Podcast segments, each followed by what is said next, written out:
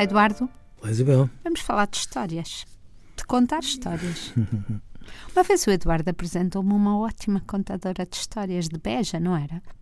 Isabel Stilwell está a falar da minha querida Cristina Teclin, que é só a pessoa que melhor conta histórias. Exatamente. E era dessas histórias que queria falar?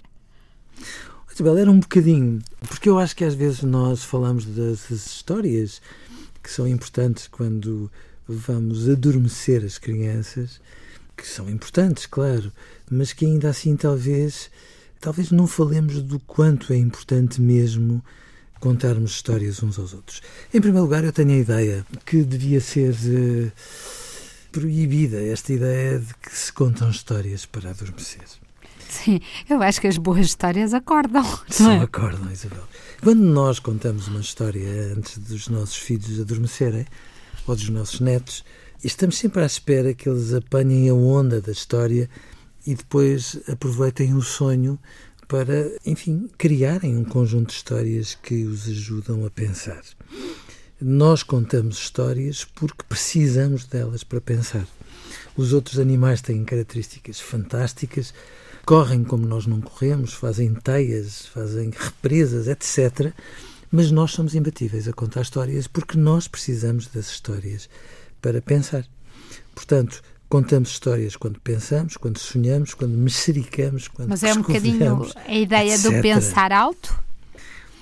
Isabel, é um bocadinho a Ou pôr ideia por de palavras. pensar através de outras personagens, de outros enredos, significa no fundo que nós precisamos das histórias para fazer a digestão de tudo o que vivemos. Sem elas, não há como.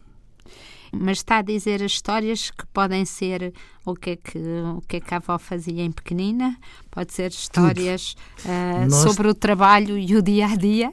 Nós transformamos tudo em histórias. Eu pensei que era só eu. Não. E quando nós não transformamos tudo em histórias, acabamos por pensar e depois ficarmos com o arquivo que, se não for transformado em histórias, se transforma numa espécie de ruído permanente dentro de nós. E Isso é que eu acho que é fascinante, porque a história, a história, faz histórias. As viagens dão-nos histórias. Os episódios de família dão-nos histórias. Mas, ó, ó, Eduardo, agora responda que isto é muito importante. Eu, eu sinto sempre que tenho duas fitas a gravar na cabeça. Fitas. Uma grava aquilo que eu estou a viver e, portanto, eu estou lá. E depois há uma que grava de fora e vê que história fantástica que isto é. Uhum.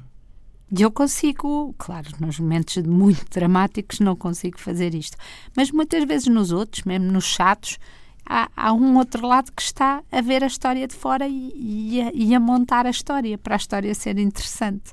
Eu pensei que isto era por ser jornalista. Não. Não. Acabam de me roubar minha, o meu cérebro original. Não, Isabel, peço desculpa.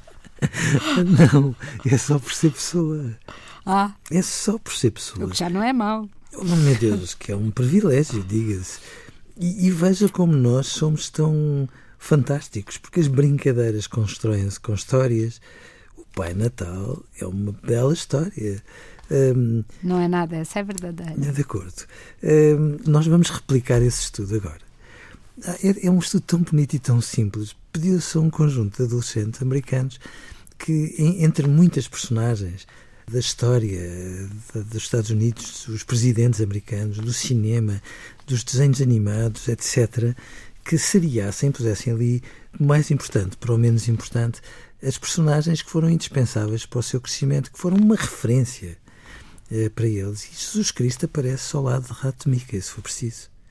E, portanto, nós transformamos as personagens em história e isso é muito importante. E, portanto, eu achava que era muito, muito, muito precioso que nós disséssemos uns aos outros que as histórias não são indispensáveis, são absolutamente vitais do zero aos cem. Adeus, Eduardo. Adeus, Isabel.